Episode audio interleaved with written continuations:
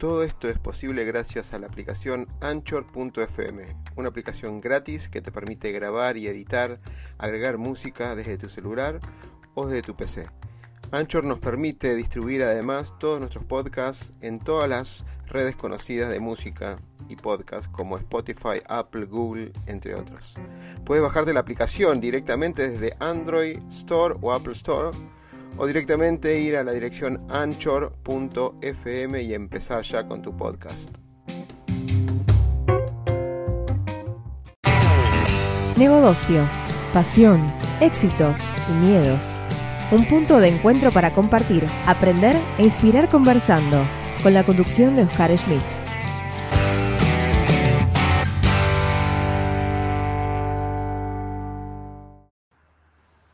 Bienvenidos, acá estamos de vuelta como todos los, como todos los lunes para leer un capítulo nuevo de 100 días en calma. Bienvenida Lau, ¿cómo estás? Chiquitita te veo ahí. ¿Me ves chiquitita? Sí. A ver, saquemos así. Ahí aparecemos. mejor? Perfecto. Buenísimo, buenísimo. Gracias, Oscar, por la invitación de todos los lunes. Hoy un tema súper interesante, ¿no? Ahora vamos a abocarnos a... Hay varias cosas. Para hoy es el poder de las palabras. tiene su base en, los conceptos, digamos, los, eh, los postulados del coaching ontológico. Así que vamos a indagar por ese lado. Y además vamos, vamos a leer obviamente el capítulo, como corresponde, y vamos a hacer un análisis. Este, este capítulo es bastante mucho contenido, así que vamos a, leerlo y lo vamos a repasar por cada uno de los párrafos con la mirada tanto de Laura por la parte bioenergética y por todo lo que sabe ella, eh, y por la parte ontológica la parte de coaching y la parte de transformación personal en sí. Y vamos a después poner los, los, los postulados del coaching para cerrar con ejemplos puntuales cómo transformar las palabras o cómo nos contamos las cosas, porque eso determina de alguna manera cómo somos. ¿sí? Esta creación del ser en el lenguaje, ¿no? esta creación de nosotros mismos en el lenguaje. Em, no se olviden, a los que eh, lo escuchan por primera vez, anotarse en la parte de suscripciones del canal de CXO Community, ponerle la campanita para que así le avisan no solamente por estos capítulos, sino por cualquier otro capítulo que, o entrevistas o, videos que vamos subiendo, hay un montón de cosas, diferentes listas. Y aparte, acuérdense que a medida que pasen los capítulos pueden, en, la descripción del canal de YouTube, en este mismo video, van a encontrar las insignias que se pueden ganar por estar eh, participando y estar alineados a los contenidos y, bueno, ir siguiéndonos por estos 100 días van a ser 100 semanas básicamente, porque salimos todas las semanas, de eh, días en calma.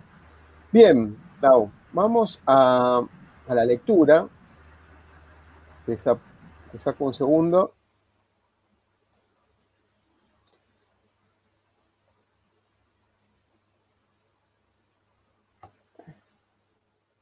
Bien, vamos a, a, comenzar con la lectura del día 9, el poder de las palabras. Y dice así, los seres humanos somos seres lingüísticos. Nos creamos a nosotros mismos en el lenguaje y a través de él. Nadie existe hasta que lo nombramos. Nada existe hasta que lo nombramos. Y dependiendo cuáles son las palabras, imparte un significado más allá del significado que le damos a esas palabras. El lenguaje es poderoso, sin medidas y determinan quiénes somos y nos condiciona o potencia cómo actuamos. El lenguaje no es solo descriptivo frente a una realidad que observamos, además es generativo. El lenguaje y, las palabras tienen un gran poder generativo. Al conversar, creamos realidades por el solo acto lingüístico. Las palabras generan existencia y nuestra relación con la misma. Lo que decimos modela nuestra realidad y el mundo que nos rodea. Cuidemos las palabras que utilizamos.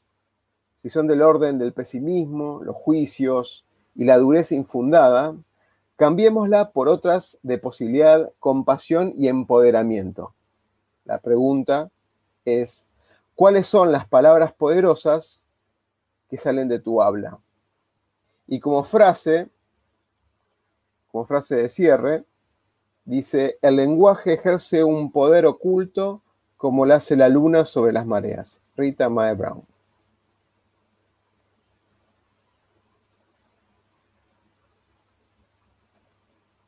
Déjame colocar, a ver que aparezcamos.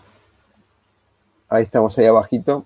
Lo voy a dejar así, chiquitito nosotros, después combinamos. Más que nada porque quiero formular los postulados, ¿no? Y así avanzar en ese sentido. Genial. Bien, Lau. Bien. El poder de las palabras, mucho, muchas cosas, ¿no? Muchas cosas acá eh, impartidas en este sentido. ¿Qué, es la primera impresión que, te, parece a la lectura? Primero que es, bien clara y concisa con respecto a, qué podemos lograr y qué podemos alcanzar con nuestras palabras. Es decir, el concientizar el poder que tiene cada palabra, cada oración, cada decreto, nos puede llevar a lugares maravillosos para concretar nuestras metas, nuestros objetivos, para cambiar paradigmas, para crear nuevas realidades y demás. Así que creo que este programa de hoy puntualmente nos va a dar muchísimas herramientas para poder empezar a no ser cuidadosos con nuestras palabras, sino empezar a generar esas realidades que queremos atraer a nuestras vidas también a través de estas palabras, ¿no? Ok, bien, el, concepto de realidades es más, más que interesante.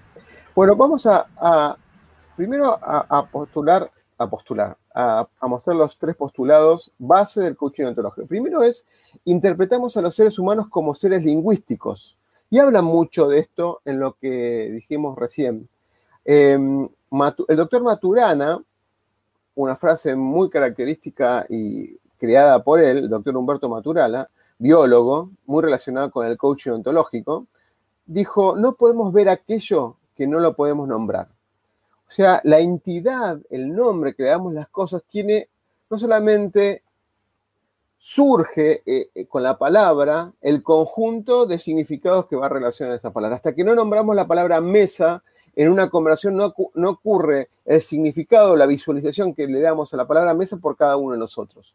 Algo tan simple como una mesa que uno la imaginará de tres patas, cuatro, redonda, cuadrada, lo que fuera, pero decimos la palabra mesa y cada uno le da un significado en ese sentido.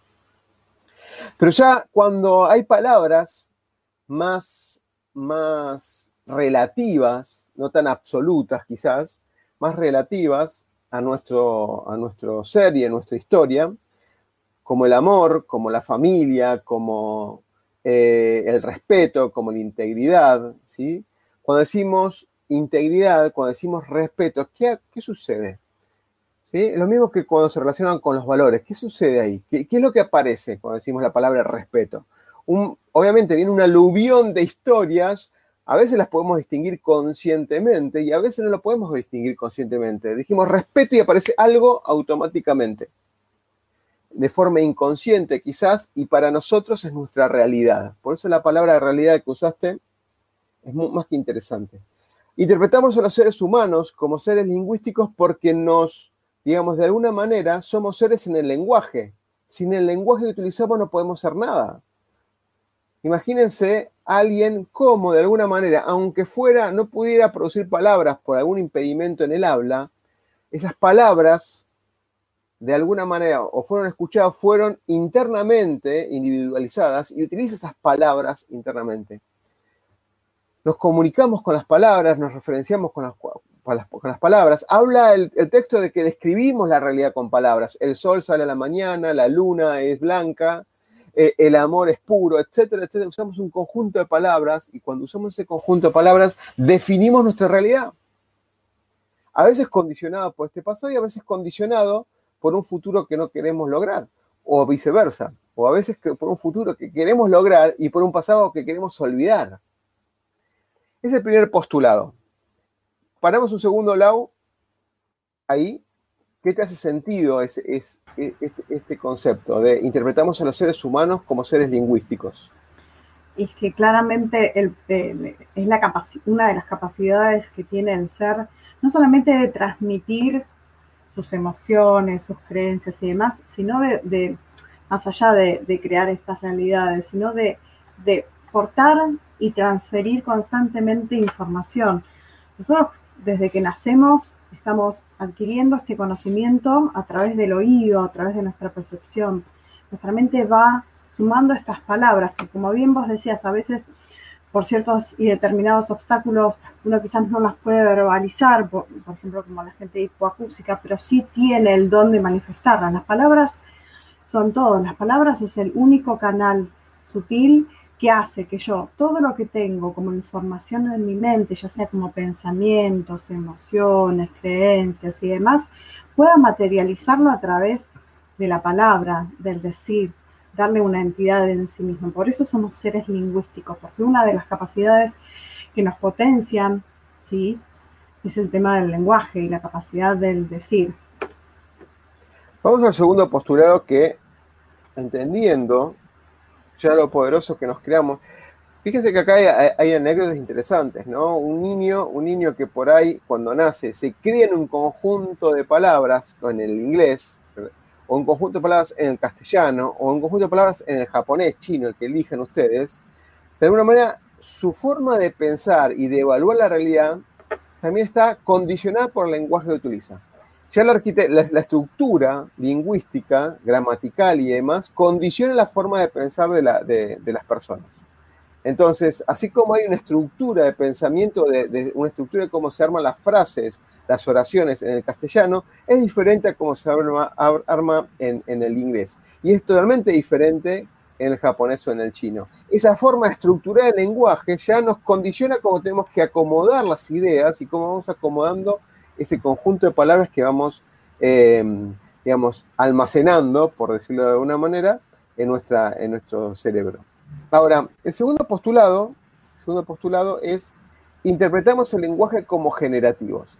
Generativo. O sea, en, ¿a qué apunta esto? Apunta que el lenguaje lo usamos para describir realidades, naturalmente, el mundo que observamos lo describimos, cómo es, qué, pienso, etcétera, etcétera. Pero también es generativo.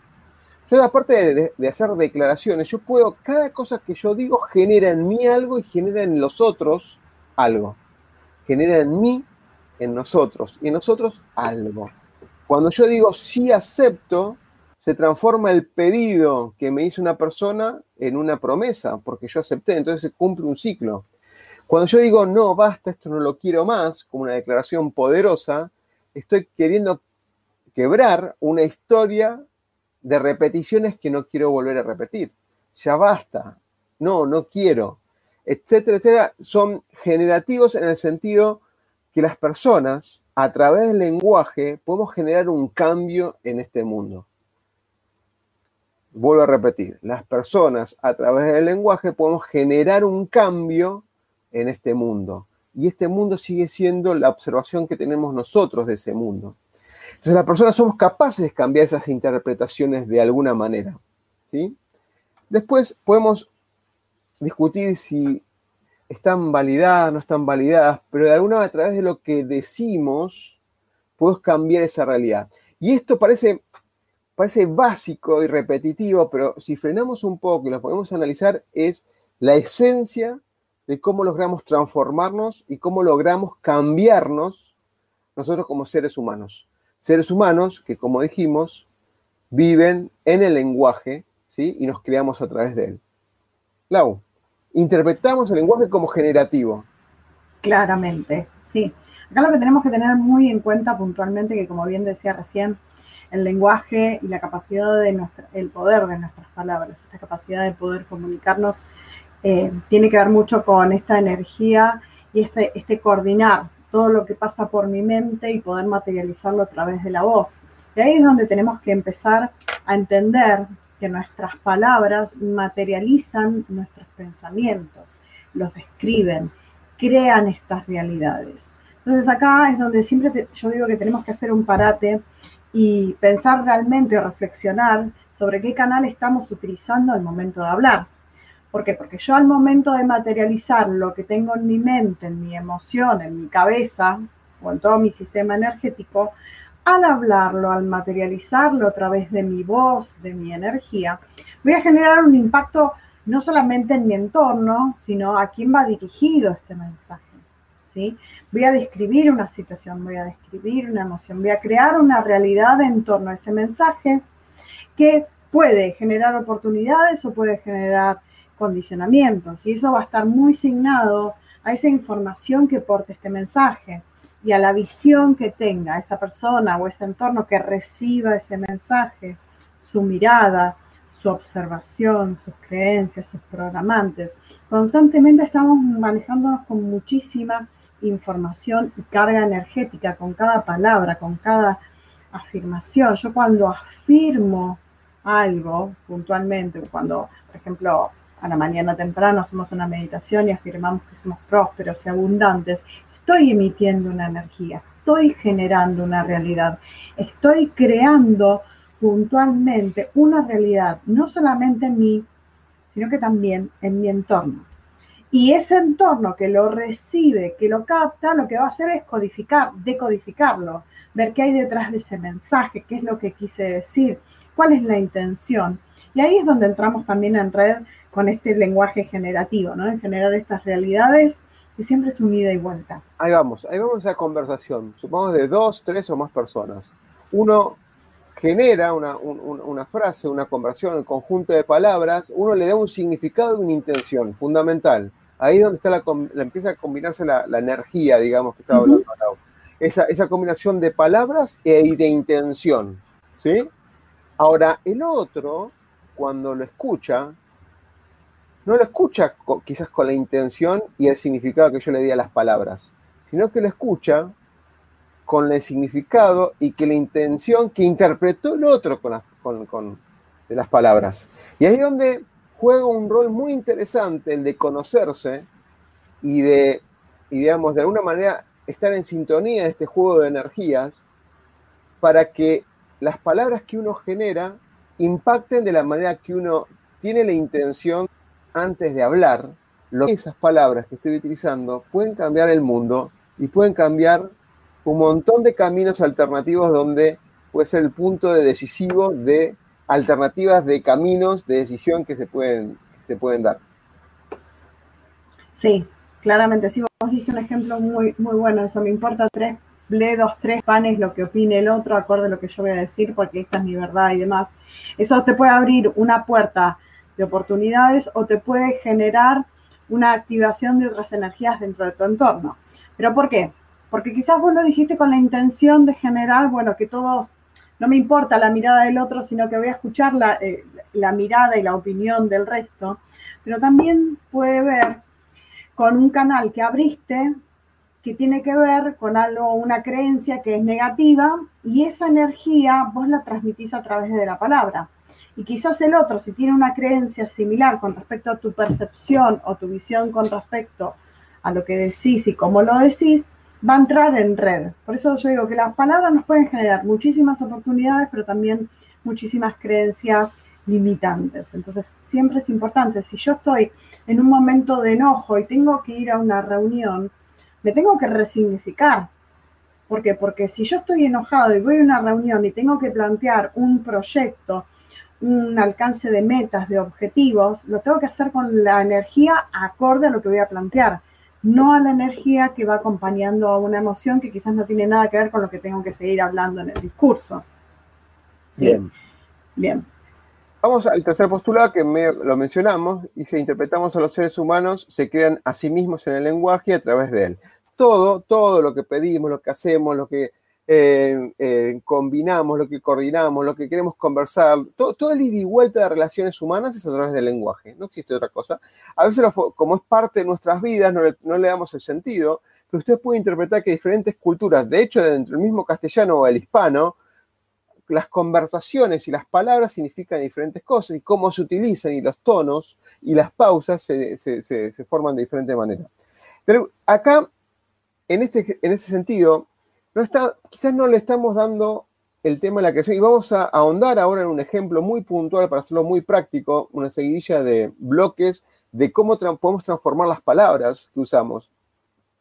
Pero parece, parecería, en algún momento cuando yo cuento algunos de los casos, y bueno, con Laura también, que les pedimos a nuestros eh, clientes de alguna manera que reformulen la forma de encarar su, su futuro o la forma de encarar los desafíos, como nos contamos la historia, es como lo que es para nosotros. O sea, sobre todo una, historia futura. De acuerdo a cómo nos contamos eh, la historia, es como es la primera situación a futuro. Usamos siempre la combinación de estas tres palabras, soñar, creer y crear. Y el famoso creer y crear en el presente del yo creo, tiene una combinación. Lo que yo creo de creer tiene una intencionalidad de yo creo de crear en un futuro.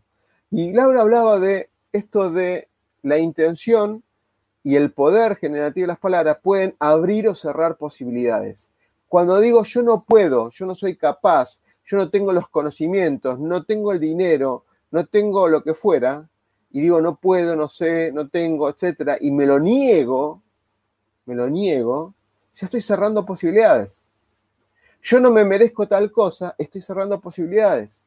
Yo no soy capaz, yo no soy tan bueno como tal persona, me cierro posibilidades. No, no, no, no digo que si nos vamos a lanzar a jugar al fútbol todos seamos Messi, no digo que todos cuando nos hacemos a escribir algo seamos, eh, no sé, Borges, no, no digo que cuando salgamos a transmitir en vivo con un canal seamos todos el mejor locutor que haya en el mundo. Y nadie va a ser el mejor coach del mundo, ni va a ser el mejor, o por ahí sí va a haber uno, pero va a haber un montón de otras personas que dentro de su, eh, eh, su contexto su contexto de, digamos, de llegada, su contexto eh, social, etcétera, puede llegar a otras personas y puede con esa intención, ese poder de palabras, hacer algo en otro ámbito diferente. El famoso compararnos con los mejores sí ayuda y lo vimos, ¿sí? Ser auténtico, ser nosotros mismos, hablamos en otras oportunidades, y eso no es compararnos con el otro solamente para por compararnos, sino para buscar mejoras para nosotros. Acuérdense cuando dijimos ser perfecto, no, ser, estar siendo perfectible. Ese conjunto de palabras nos llevan a eso, a buscar el mejor nosotros mismos. Cuando nosotros limitamos con las palabras, cuando nosotros limitamos con las palabras la no, la no posibilidad, estamos generando eso, al menos en esas palabras, al menos en esa intención en primera fase. Por eso con, con Laura siempre en, los talleres y en los encuentros buscamos en comprender, hacer reflexionar a los equipos de trabajo qué es lo que están contando. Y nos ha pasado un montón de veces cuando hablamos de valores y cuando determinan, le preguntamos el significado de las, porque los valores pueden surgen parecidos, pero cuando pedimos el significado de lo que está haciendo, el significado de lo que quiere decir, y ahí surgen cosas para la persona ocultas, para nosotros, las hacemos mostrar y ahí empezamos a, observar cómo uno condiciona sus acciones a través de ese poder de las palabras que utiliza. Por eso interpretamos a los seres humanos, se crea a sí mismo en el lenguaje a través de él. Es muy, muy importante escucharnos y reflexionar y pensar antes de, de generar un, un, conjunto de palabras que impacten en ese mundo donde actuamos. ¿No? Sí, bueno, claramente el poder energético de las palabras y de nuestras afirmaciones no solamente abarcan lo que se llama el mundo de las relaciones interpersonales, sino que abarca en primera instancia estas conversaciones internas conmigo mismo. ¿Y por qué digo esto? Porque vos mencionaste de soñar, creer y crear, que es parte de las premisas con las cuales nosotros trabajamos. Eh, esto está muy linkeado con la energía y con el discurso interno que yo tengo. ¿Con qué sueño? ¿Qué imagino para mí? ¿Con qué creencias? ¿Con qué programantes? ¿En qué creo? ¿En qué confío? Y cómo a través de toda esta información que me conecta, yo puedo crear un universo de posibilidades, que después lo voy a materializar con la palabra. Y acá tiene mucho que ver eh, a nivel interno, en primera instancia, estas conversaciones conmigo mismo. Porque a veces uno arranca el día haciendo distintos tipos de afirmaciones, las más comunes por lo general es soy próspero y abundante, vibro desde la armonía y el equilibrio. Y estamos quizás una hora meditando sobre el tema y haciendo afirmaciones. terminamos de hacer la ejercitación y en lo cotidiano el discurso es totalmente contradictorio. Con lo cual ahí lo que hice fue intervenir sobre esa meditación, sobre esa activación, sobre esa afirmación, sobre ese poder que le di a mi palabra y a mi intención por otra energía. Un ejemplo muy simple es, si yo estoy trabajando sobre el tema de la abundancia y de la prosperidad, eh, uno de los pensamientos quizás más recurrentes es, no me alcanza, no llego a pagar mis deudas, no sé cómo voy a llegar a fin de mes, el dinero no alcanza, todo sube de precio. Entonces, ¿qué pasa? Empezamos a plasmar a través de nuestro pensamiento y nuestras palabras una energía que bloquea todo lo anterior. Entonces acá es donde tenemos que tomar conciencia y volver a reconectar en qué confiamos y darle el, poder que tiene nuestra palabra. Y esto lo tenemos que aplicar en todas las situaciones. ¿Por qué? Porque volvemos al tema de afirmo que estoy en equilibrio y armonía. Pasa algo que me saca de, de, mi centro, de mi eje, y automáticamente empiezo a despotricar. Con esas palabras yo bloqueo todo ese abanico de oportunidades infinitas que hay en el universo y a través de la inteligencia universal de vibrar en equilibrio y armonía. Y lo plasmo con afirmaciones de siempre lo mismo, otra vez este conflicto, otra vez. Cuando en realidad tenemos que empezar a afirmar que aceptamos que es una realidad, pero que estamos trabajando para mejorarla. Que no es lo mismo signarnos a otro tipo de energía. Cuando yo logro concientizar esta emoción de lo que me está sucediendo y puedo resignificarme a través de la palabra, aceptando que lo que está sucediendo es algo que puede suceder, yo cambio esa realidad que me está inundando de emocionalidad en ese momento. Por eso es muy importante saber el poder que tiene lo que estoy diciendo, no solamente para mí, sino para todo mi entorno, porque si esto yo lo aplico a un, a un entorno, digamos, organizacional o de empresa, la empresa puede tener el mejor propósito, la mejor meta, el mejor objetivo, el mejor grupo de trabajo, pero si parte de ese grupo de trabajo signa ese propósito con una energía que no corresponde, no va a sumar. Y ahí vamos a tener que trabajar cuáles son las creencias de ese integrante, de ese grupo, dónde quedó anclada su energía, para poder resignificarle, resignificarla a través de la palabra y su poder. Es, es, interesante, parece que insistimos en el mismo tema, pero es muy importante esto, el famoso creer y crear en la intención y en el uso de las palabras, es porque hay, pasa muchas personas que ya saben las frases hechas, ¿no? Las dice, pero no está la intención de creerlas. O sea, si no está la intención de creerlas y lo que dice no lo cree, es lo mismo que palabras al viento, que sí, se lleva el viento. Por eso decía de, de tomar conciencia. A mí a veces me pasa que vengo trabajando con distintas afirmaciones a través de la palabra, con distintas activaciones y de repente me viene un sentimiento o una emoción de carencia y cuando la voy a decir ya me freno, porque ya soy consciente que si lo digo me va a cambiar la energía. Entonces lo que hago es reformular. Estoy trabajando para reconvertir, para transformar este pensamiento y ni siquiera lo transformarlo en un pensamiento de abundancia, de abundancia y prosperidad o de calma y alegría o como, como donde querramos posicionarnos en ese momento, ¿no? Porque nuestra energía y la palabra y la intención que nosotros le demos nos va a poner en la realidad que queremos vibrar. Y eso es lo que tenemos que tener en claro. Vamos a casos concretos. Déjame, estoy buscando el mejor lugar. Ahí estamos. Vamos a casos concretos. Hay un conjunto de palabras que vamos a repasarla una por una, a ver con cuál se sienten identificados, cada uno de nosotros. Entonces, el primer bloque, que consta de tres grupos, se llama de palabras que me limitan a palabras que me amplían posibilidades. Esto que mencionaba Laura de palabras que, que se apoyan en la escasez, ¿sí? en la carencia, a palabras que me amplían posibilidades y buscan la abundancia. ¿sí? O sea, generar conciencia de este juego de palabras. ¿Qué palabras estamos utilizando normalmente? Fíjense que son sutiles y yo me acuerdo que siempre compañeros eh, o de la universidad o, colegas cuando nos juntamos a, repasar temas y demás, siempre dicen, ¿por qué Oscar decís excelente feliz cumpleaños? Porque, o sea, si tenemos palabras poderosas para utilizarlas, tenemos tremendas palabras, ¿para qué es solamente feliz cumpleaños? Feliz cumpleaños, digamos, ¿por qué no decir excelente feliz cumpleaños? Y así usar palabras tan, tan abundantes y, obviamente con la intención, porque va la intención también de la excelencia por un montón de factores que yo pienso en lo que es un cumpleaños. Un comienzo de ciclo, es un comienzo para renovar los votos de los valores, es un comienzo para replantear el próximo año, es un comienzo de revalidar un montón de cosas. Para mí es un momento excelente porque es revalidar el nacimiento de uno mismo. Y es un renacer si uno está revalidando cosas nuevamente. Por eso para mí la palabra excelente o fantástico resuenan siempre cuando ocurre un cumpleaños. Y no es solamente un feliz cumpleaños, es un excelente feliz cumpleaños. Vamos entonces a esto. De palabras que limitan a palabras que amplían posibilidades. Vamos a nombrar algunas, Lau, y vamos a.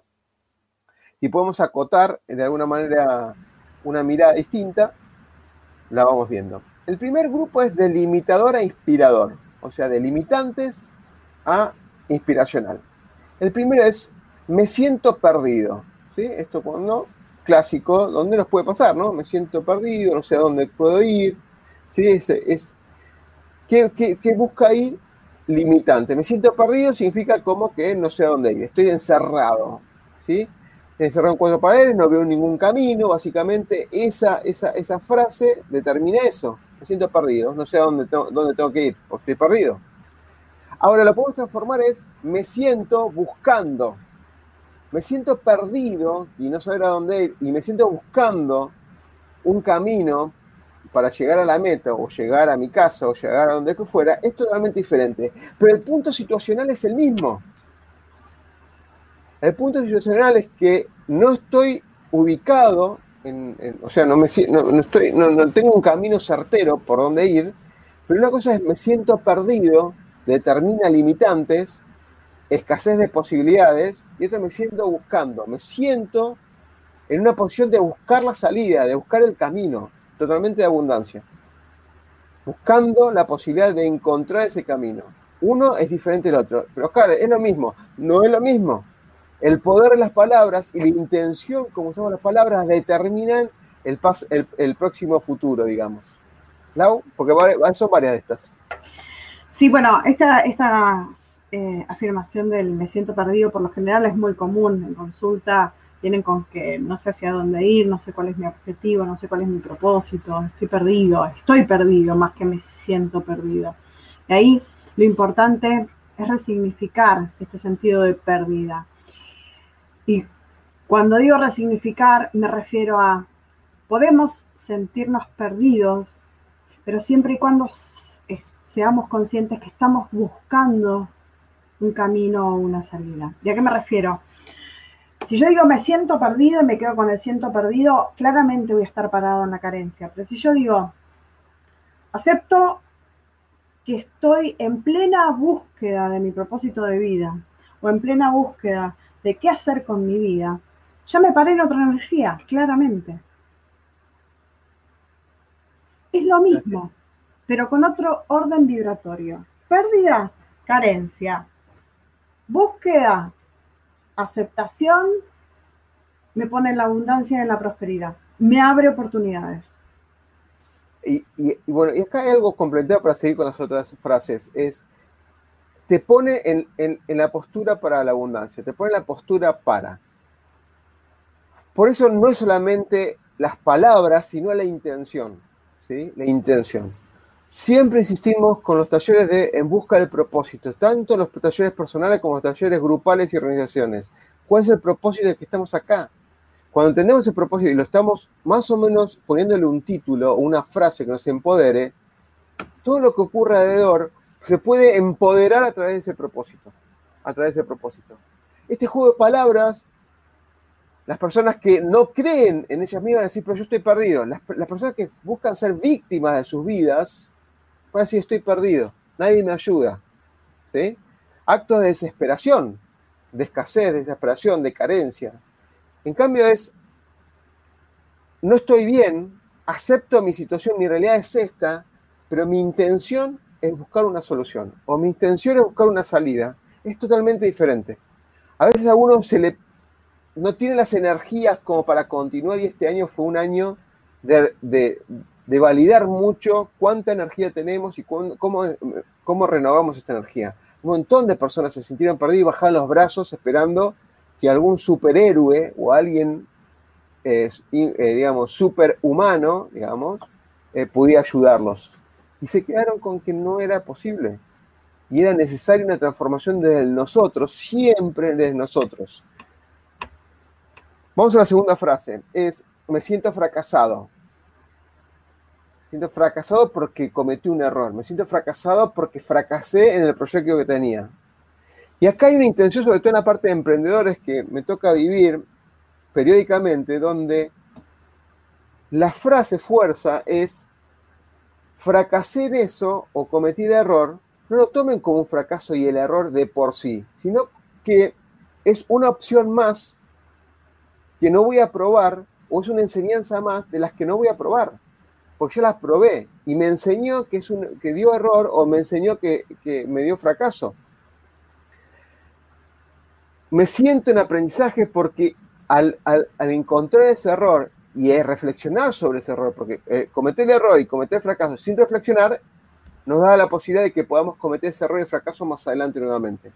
Ahora, cuando encontré ese fracaso o encontré ese error y lo tomo como aprendizaje, reflexiono y veo cuáles eran los factores que hicieron que se cometiera el error o que se cometiera el, el fracaso, me dio un total aprendizaje de vida, ¿sí? Entonces, tomar una actitud de me siento en aprendizaje significa que, si lo reflexioné correctamente y tuve la intención de aprender, no voy a cometer ese error nuevamente y ese fracaso nuevamente, por lo menos en las condiciones como lo viví, eh, donde ocurrió estas cosas.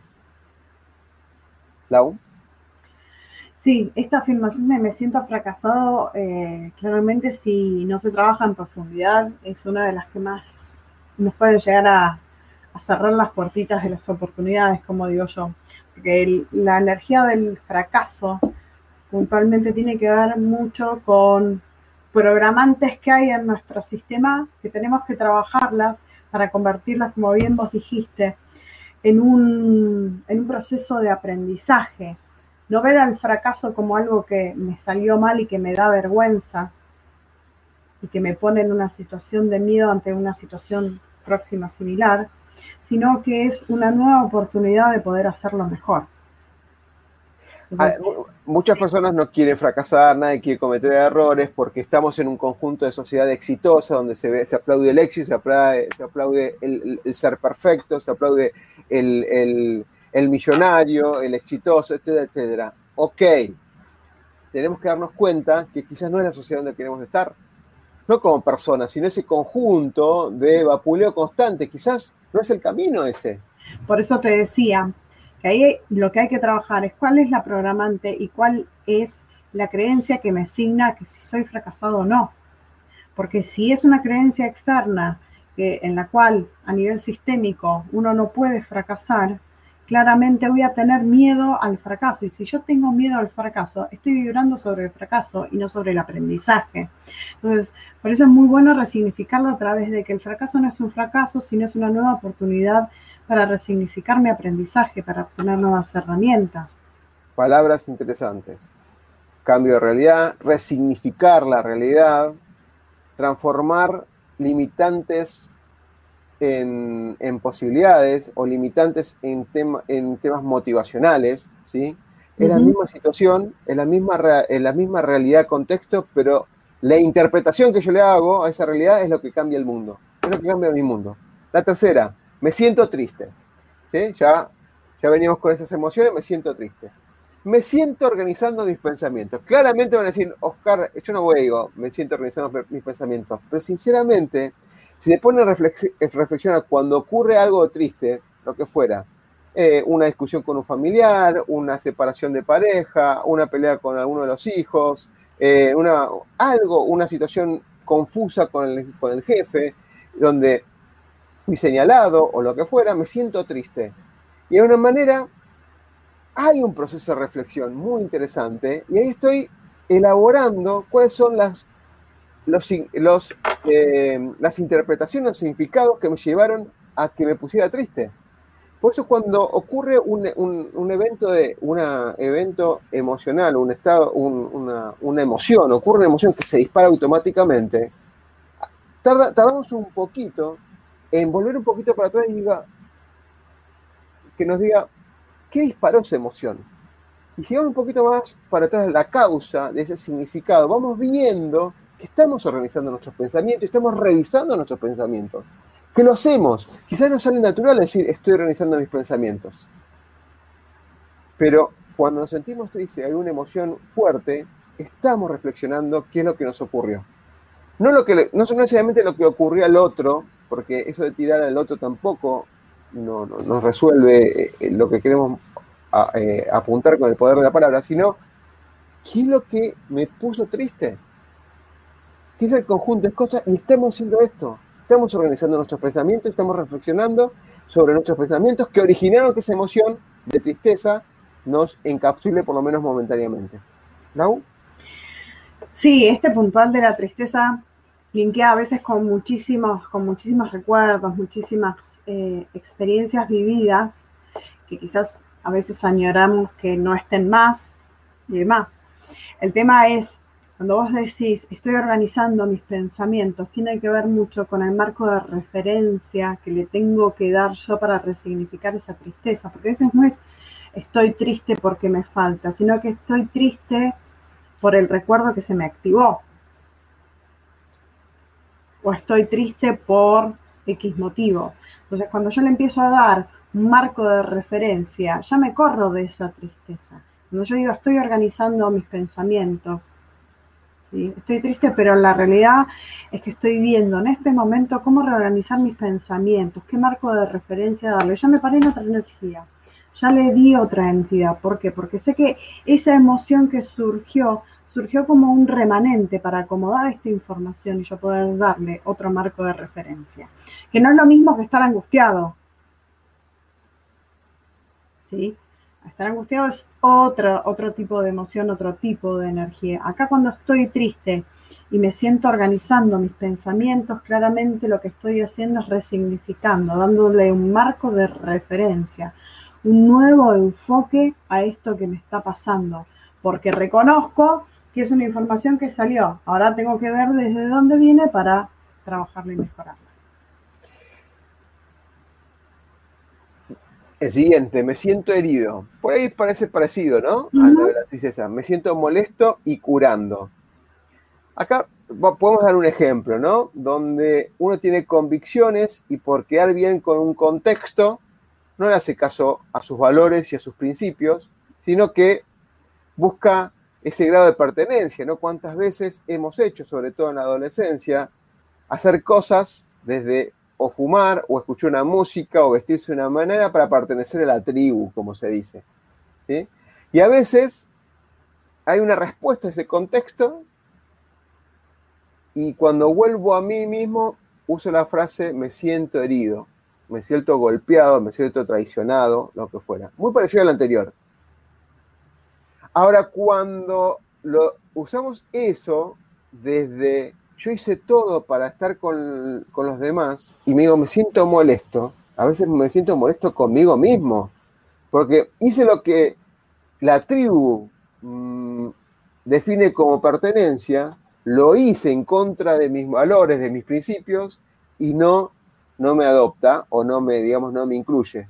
Entonces ahí buscar el tema de la sanación, la sanación de esas, que va de la mano con esas heridas, ¿no? Esas heridas que uno va marcando en la vida, esas cicatrices invisibles muchas veces, y decir la pregunta, ¿para qué hice lo que hice? ¿Por qué no hacerle caso a mi, a mi ser uno mismo? En realidad. Lau. Sí, este tema tiene que ver mucho con el tema de las lealtades, las lealtades del clan. Cuando yo hablo del clan, de la transgeneracional, de los vínculos y demás, tiene que ver con todas las formas de relacionarnos. Y en todas esas formas, todos esos vínculos, ¿sí? existen las lealtades y las deslealtades. Y yo pienso y aseguro fielmente que la peor deslealtad es la deslealtad a uno mismo, hacer algo por cubrir la expectativa del otro y no ser fiel a lo que yo realmente quiero, realmente fiel a mis valores. Y acá es donde tenemos que empezar a reparar. Reparar por qué yo no soy fiel a mí y sí fiel a los demás, ¿sí? ¿Por qué quiero cubrir esta lealtad y no cubrir la lealtad hacia mí, hacia mí misma? Y un claro ejemplo son el tema de las lealtades familiares. Vos dijiste las, las tribus, los grupos, a mí se me vino como esa lealtad a mamá, esa lealtad a papá que a veces nos llevan a cumplir una carrera o a lograr ciertos y determinados objetivos o deseos a través de esa mirada. Y ahí es donde nos sentimos heridos, porque en realidad cubrimos una lealtad que ni siquiera es nuestra, cubrimos un propósito que ni siquiera es nuestro, perdimos tiempo, perdimos energía, y es donde tenemos que empezar a reparar. ¿Desde dónde se repara este tipo de cosas? Desde, primero, desde la aceptación y segundo, desde el tema del perdón. Pero no perdón a esta lealtad, sino a esta deslealtad a mí mismo. Hay unas, unas liberaciones que en uno de sus párrafos habla, te perdono y me perdono por todo lo que nos hicimos. Y en realidad esto tiene que ver mucho por el concientizar de que está bien, nos equivocamos, pero la próxima vez vamos a ser fieles a, lo que nosotros queremos, a lo que nosotros realmente deseamos.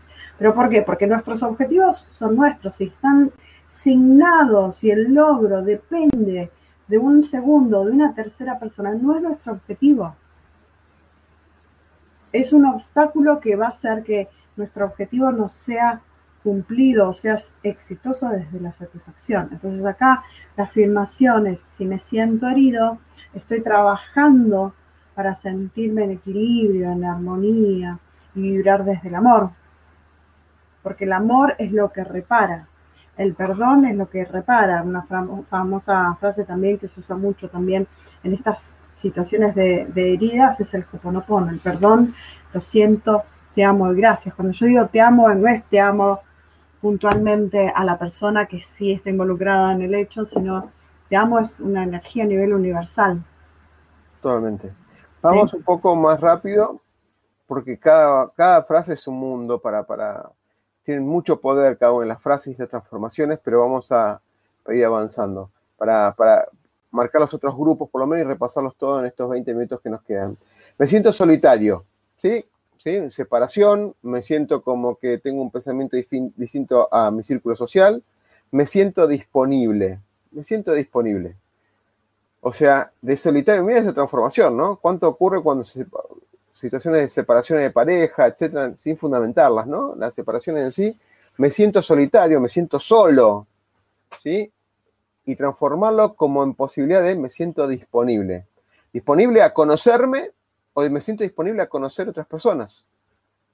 Y dejar de estar esa soledad que antes por ahí era una pareja, se transforma en solo y ese solo es, no, en vez de quedarme en la situación limitante, lo abro en me siento disponible de conocer más personas. Voy a pasar, ¿querés acotar algo porque si no pasamos a otro grupo? Pasa, pasa tranquilo. Ok, ahora viene de lo imposible al hacerlo. ¿Sí? Una frase que, me, que, que forma parte de mi propósito, que es del ser imposible al hacer posible, que siempre compartimos, que a veces no se entiende el significado, tiene algo que ver con esto. De lo imposible, del ser imposible, del ser que ve imposibilidades de avanzar, al hacer acciones, o sea, lograr acciones que brindan posibilidades. Y tiene mucho que ver con este conjunto de, de frases. El primero es me siento abrumado, que lo podemos transformar en me siento con muchas posibilidades me siento abrumado, significa que tengo un montón de posibilidades y no sé por dónde empezar. Cuando tenemos un montón de posibilidades, tenemos un montón de cosas para hacer y además, ¿cómo lo transformamos? Me siento con muchas posibilidades. Ahora, acá a veces, más allá de cambiar la observación del mundo, necesitan pequeñas herramientas para accionar. Porque cuando tengo muchas cosas para hacer, si no me organizo, no hice ninguna y después me siento al cierre del día triste por no haber eh, eh, realizado alguna de ellas. Ese abrumado simplemente son un conjunto de cosas. Conjunto de cosas que sobrepasa las expectativas que uno puede ser acciones. Acá existe mucho la metodología y las herramientas para organizarse en el tiempo, cuando vimos en controlar el tiempo, ¿no? A ver cómo es esa, esa famosa frase de cómo controlamos el tiempo. Lau, me siento abrumado. Sí, acá quiero hacer una, una aclaración con respecto de lo imposible al hacerlo. Acá hay dos preguntas claves. ¿Quién te dijo que no podías hacerlo? Y segundo es buscar las herramientas para hacerlo. ¿Por qué? Porque de lo imposible, cuando nosotros creemos que algo es imposible es porque tenemos la información o la creencia de que no podemos hacerlo o alguien nos dijo que no podíamos hacerlo. Y el tema del abrumado tiene que ver mucho con una de las, eh, de las personalidades de Flores de Bach, que es el, el, que es el altruista, que es el que se carga de tantas cosas, de tantas oportunidades, que siente que no llega a hacerlo, pero porque se cargó mucho. Y acá lo que hay que resignificar es cómo voy a apuntar a cada una de las cosas que me cargué como objetivo, como meta, y cómo las voy a ir resignificando, en qué orden, con qué prioridades. Entonces acá claramente está bien la afirmación de me siento con muchas posibilidades, estoy trabajando para reorganizar este abanico de oportunidades infinitas que me da el universo, etcétera, etcétera. Vamos a la segunda, me siento estúpido, me siento descubriendo me siento estúpido, me siento descubriendo. O sea, hay algo como que característico, ¿no? En una reunión, en una presentación, parece como que uno, el que piensa positivo, el que piensa más allá, el que tira buena onda, parece el sapo de otro pozo, ¿no? Fue una frase también característica, me siento descubriendo. Y quizás el me siento estúpido, transformándolo en me siento descubriendo, es descubrir con quién persona me quiero relacionar quizás el me siento descubriendo es, estoy descubriendo mi yo, mis, dónde ese yo quiere estar con ellos y transformarlo en nosotros. Esa parte descubriendo. Segundo, vos, vos frename el agua así yo voy avanzando rápido. Me siento confuso. Me siento confuso porque quizás me falta información. Me siento confuso donde quizás me echo para, para, para volverlo imposible y resignar posibilidades. Me vuelvo confuso, no lo entiendo, no sé, no puedo, etc. Hay un, un conjunto de cosas que no las, no, entiendo y por ende me siento limitado en avanzar. En cambio, cuando uno se siente confuso, es una posibilidad de aprender. Una cosas que no sé, o sea, sé lo que no sé, declararse ignorante, esa confusión determina la posibilidad de curiosear, motivarse a aprender, como dijimos antes también. El otro es me siento deprimido, quizás ahí inmóvil por una emoción fuerte, ¿sí? Estamos hablando de no, no una enfermedad, estamos hablando de una, en sentido de deprimido, de inmóvil, con la, la emoción de no querer hacer nada. Y ahí transformarlo donde me, estoy, estoy sin hacer nada, pero estoy tranquilo para la acción estoy acomodando las ideas y mis pensamientos para llevarlo a la acción. ¿Sí? ¿Querés acotar algo, Lau? Sí, acá el estado del deprimido puntualmente, sí, es, hay que centrarse puntualmente en esto de que es algo transitorio, es un estadio transitorio, estoy trabajando para sentirme mejor, o estoy trabajando para estar tranquilo y enfocarme en la acción, estoy trabajando para generar un nuevo estado en mi ser, ¿Por qué? Porque es importantísimo y también como información externa acá en el deprimido, que quien acompañe el account body, como hablábamos en otros programas, acompañe también con estas mismas premisas. Tranquilo, esto es momentáneo, estamos trabajando para que te sientas mejor, para que te sientas en equilibrio, para que te sientas en armonía, para que vuelvas a vibrar desde la felicidad y desde la alegría. Excelente. Como cierra este lote es me siento terrible me siento terrible, ¿sí? Y a veces me río porque me ha pasado esto muchas veces. Me siento terrible porque es como que uno está 30 minutos adelante un montón de cosas y cuando uno está 30 minutos adelante un montón de cosas que la paso estudiando, investigando y demás, piensa como que los otros dicen, pero vos vivís en ciencia ficción, vos estás hablándome de la película de Terminator, de futurología, de volver al futuro, ¿de qué me estás hablando? Entonces, a veces me siento mal porque digo, con todo lo que uno aprende y demás, y no logra convencer, no logra transmitir en palabras el camino, falta algo más.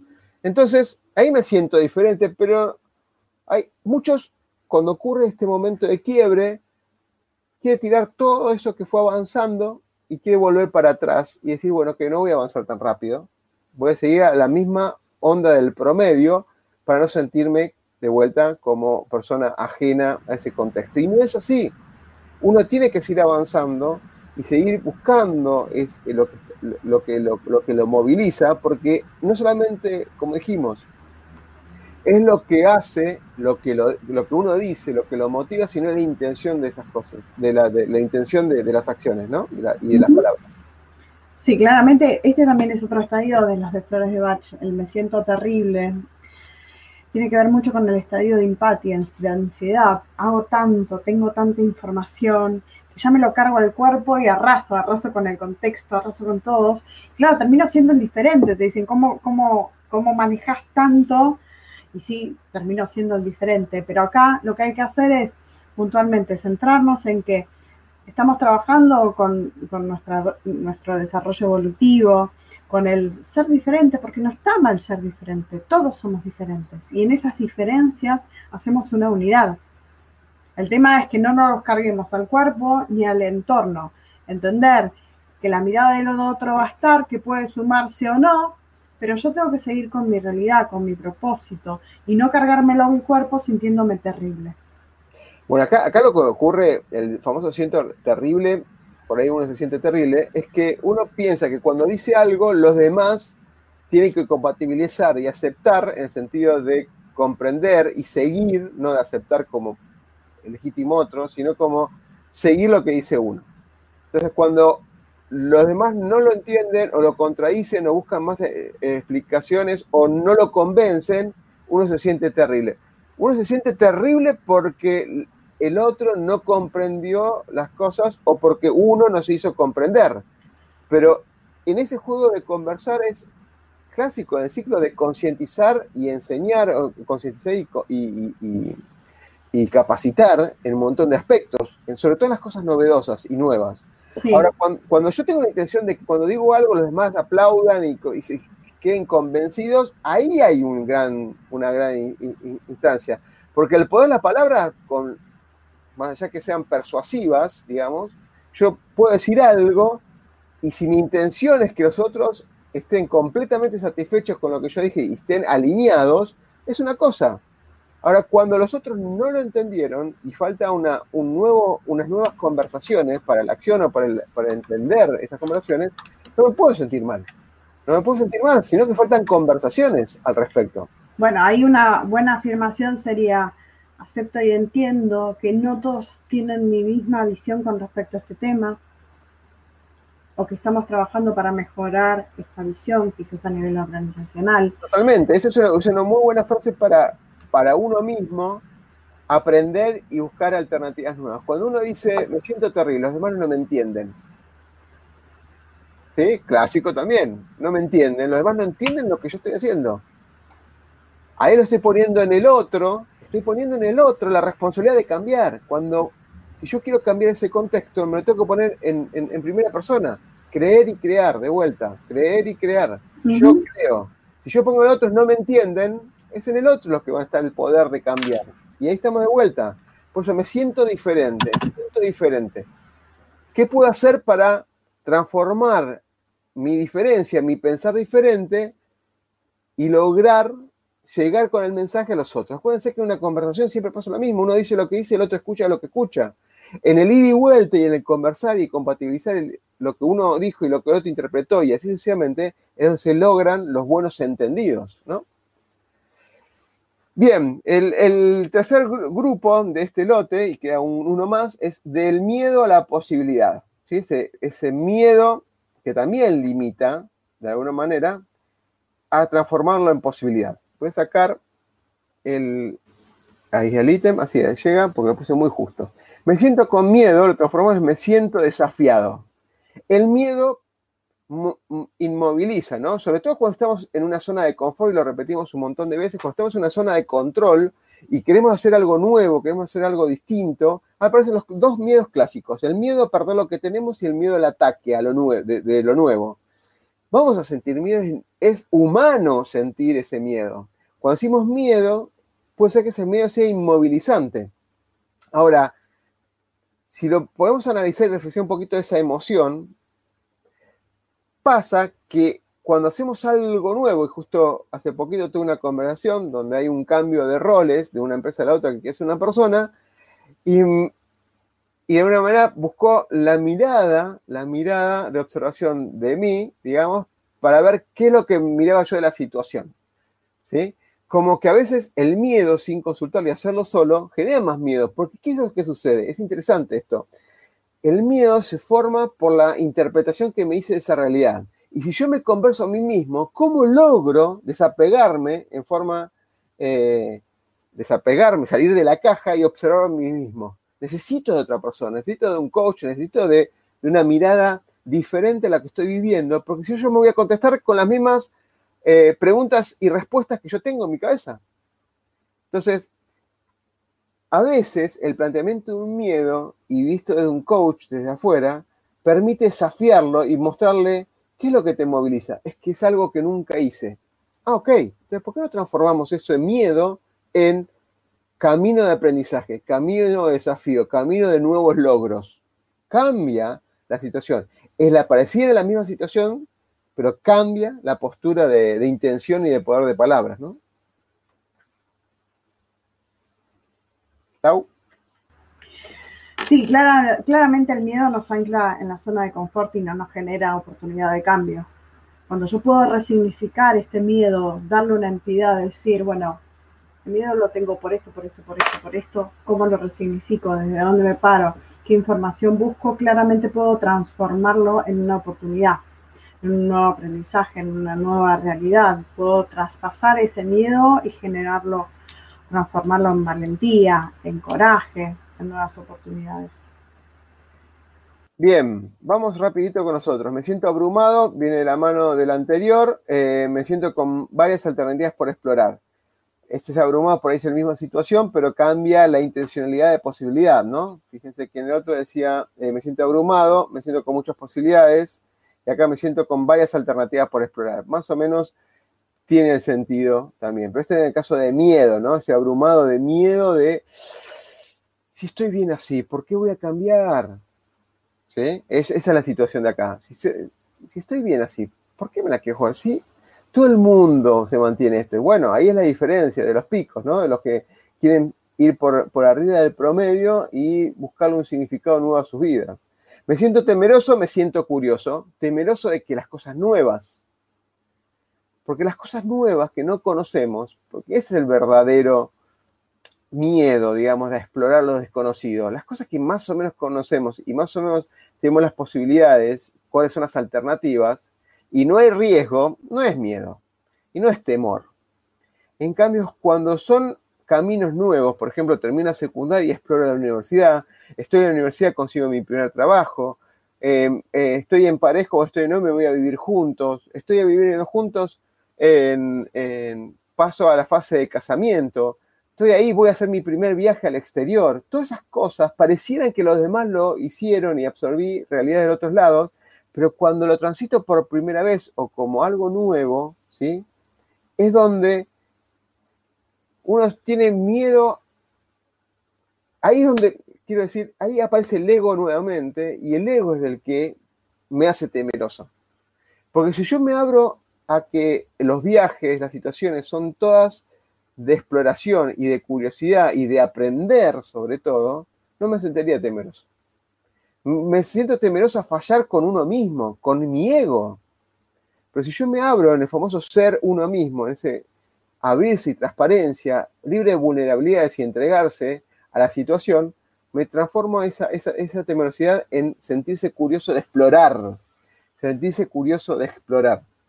Si fuera así, deberíamos vivir eternamente dentro de la zona de nuestro barrio y no salir nunca a ningún lado, porque es dentro de los conocidos donde tenemos todo bajo control, pero en esa, en esa, esa diaria, en ese conocer, no existe nada más que lo constante, no existe ningún cambio.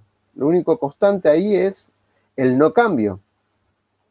El, otro elemento, espero que se vea, dice, me siento inseguro, me siento interrogativo, transformarlo. O sea, me siento inseguro porque quizás no tengo la información y es parte de esto, ¿no? De la intuición y de tomar decisiones. Yo tomo decisiones frente a cosas que no tengo información. O sea, cuando estoy toda la información segura y certero, nada, es una, elijo la opción que mejor corresponda, pero cuando no tengo seguridades, lo que tengo son más preguntas que respuestas. Y ahí es donde me siento interrogativo. Tengo tantas preguntas que a veces no tengo las respuestas de ellas. Y es distinto a ser inseguro. Tengo muchas preguntas que no sé qué hacer. En esa situación, ponerla en, blanco sobre, sobre negro, blanco sobre grises y decir, ok, todas estas preguntas, pongamos en un cuadro, pro y contras, qué sé y qué no sé. Dentro de este cuadro, ¿puedo conseguir más información? Es una actitud totalmente diferente a buscar posibilidades. Si al mío decir, no, no conozco nada, no sé nada de esto, no puedo hacer nada, me, me encierro en la no posibilidad. Lau, porque esto ocurre mucho.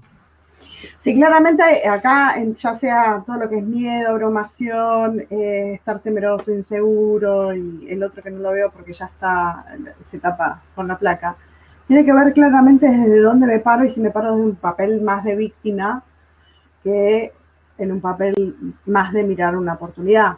Si yo estoy inseguro y afirmo que estoy siendo interrogativo, yo creo que una afirmación más, más correcta sería estoy trabajando para resolver estas inseguridades, para salirme de la duda, estoy trabajando para obtener más información. Pero el aseverar que me siento interrogativo es como que siento como que me estoy recuestionando todo el tiempo, cuando lo que tenemos que salir es de ese estadio de inseguridad. Entonces estoy trabajando para tener certezas, ¿sí? Porque el inseguro necesita una certeza, no, no necesita más preguntas, necesita tener una certeza. Bueno, estoy trabajando para descubrir cuáles son mis certezas y demás. Ok, último, último grupo es de las palabras que accionan a palabras que me desafían en un mejor ser. Acá ocurre lo siguiente, si bien en el anterior, fíjense que es de lo limitado al inspirador, de lo imposible al hacerlo, del miedo a la posibilidad, fíjense que todo es de, de lo, de lo limitante abrir una posibilidad. Y a veces muchas personas se quedan acá, en esto. Y cuando están bien y fluyendo, no, no se desafían a un mejor ser. Como cuando están fluyendo y están más o menos bien, no buscan la posibilidad de buscar ese mejor ser. Es decir, si estamos limitados, buscamos la posibilidad de ver una luz al final del camino, que sería este conjunto de frases. Y las que están acá es es acciones que estamos haciendo naturalmente, pero nos desafiamos a buscar el mejor, yo o las mejores acciones. Pareciera loco esto, pero ocurre mucho y en equipos de alto rendimiento, ¿sí? o en equipos extraordinarios, como lo titulamos nosotros, se busca esto todo el tiempo, para incentivar, digamos, la coopetitividad, o sea, la competencia y la colaboración, o la competencia y la, y la, la, cooperación. entonces, el estadio de este conjunto de preguntas, y con esto vamos a terminar, que es del bueno al superador. Me siento muy bien. Lo transformamos en me siento excelente. ¿Sí? Acá buscamos, ¿sí? Si no lo creemos, acuérdense, esto es creer y crear, la intención de la palabra y el poder de las palabras. Si yo me siento muy bien y quiero pasar, me siento excelente, el análisis es, ¿qué me faltaría? ¿Cuál es la brecha? ¿Qué es lo que me falta para sentirme excelente? Analizar brechas y ponerse en una campaña de acción con metas a corto y mediano plazo para transformar en excelente. Si es solamente una cuestión de palabras, ¿por qué no sentirme excelente? Esta es la, una que más me gusta. ¿Cómo te sentís? Excelente. O sea, ¿sí? Va mucho, mucho el juego con el tema de agradecimiento, ¿no? Con lo que uno tiene, cuál es su sentido de, su propósito de vida, etcétera, ¿no? Lau, con esta, si seguimos con nosotros. No, no, sí, seguí adelante me siento curioso, me siento fascinado, ¿sí? Fíjense que lo que está es buscar cuestionarse, ¿por qué no usar palabras que me empoderen más? ¿Por qué no buscar palabras que me empoderen a buscar un mejor yo? ¿Por qué no predisponerme, ¿sí? Fíjense que en otros, en otros eh, encuentros hablamos de reconocernos lo, bueno en que de que somos, lo que dedicamos, el tiempo que hicimos, en los logros que tuvimos. Esto busca empoderarnos, empoderarnos con hechos concretos y con fundamentos. Si nosotros esto no lo decimos y obviamente no lo creemos, olvídense, no tiene, no tiene el efecto del poder de las palabras que estamos hablando en el día de hoy. El me siento concentrado, me siento energizado. cuando uno está concentrado, concentrado y logra que toda la energía canalice en la, intencionalidad y en, la, meta que uno quiere eh, canalizar todas sus acciones, pasa esto. Una cosa es concentrarse, otra cosa es poner toda la energía para la concreción de cosas. Me siento lleno, me siento repleto, me siento estupendo, me siento increíble, me siento feliz, me siento bendecido, me siento querido, me siento amado. Son diferentes, pero a veces lo usamos por la misma, la misma intencionalidad.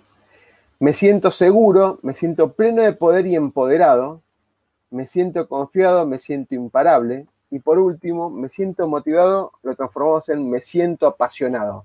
Fíjense que la primera columna son palabras de empoderamiento. Y a veces nos quedamos con eso, soy feliz.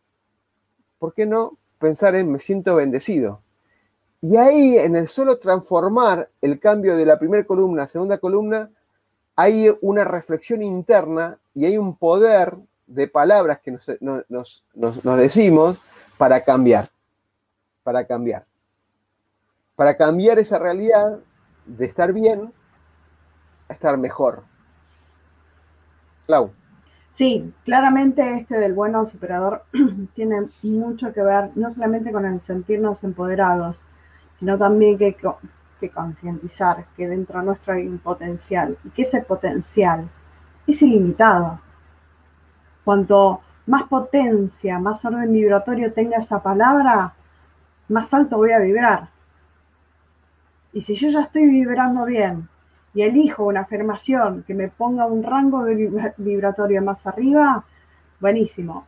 Y si encuentro otra, usémosla, porque la idea no es solamente es empoderar, es empoderar, es potenciar, es conectar, es conectar con una inteligencia universal que es totalmente ilimitada. Y nosotros provenimos de ahí. Y si realmente podemos concientizar eso, no tenemos límites. Es interesante. Esto es un ejercicio que se hace diariamente, es un ejercicio que nos desafiamos diariamente. Eh, espero que fue un poquito más extenso de lo normal porque había que repasar por lo menos todas las frases si se sintieron identificados, ya tiene un checklist que va a estar también en las descripciones del, del, del video, como para jugar con estas palabras y probarlas. ¿sí? Acuérdense que estas palabras, el poder de las palabras vienen con la intención, las palabras que utilizamos condicionan porque somos seres lingüísticos que nos creamos a través del lenguaje y en el lenguaje sí mismo. Laura, gracias por tu mirada. Espero que, que, la mirada de ambos puntos de vista siempre complemente y permita cambiar una realidad con la intención de ser mejor cada día en lo que ustedes definan como mejor. Gracias y nos vemos en el próximo capítulo. Chau. El miedo a equivocarnos nos inmoviliza, nos aleja del éxito. El miedo a lo nuevo nos limita, nos quita oportunidades de crecer. Pretender resultados diferentes haciendo siempre lo mismo es una locura. Aprender a ser diferentes, aprender a ser innovando es un desafío. Nuestra pasión nos moviliza a ilimitados desafíos. Y de eso se trata Negodocio. De lograr el éxito con pasión.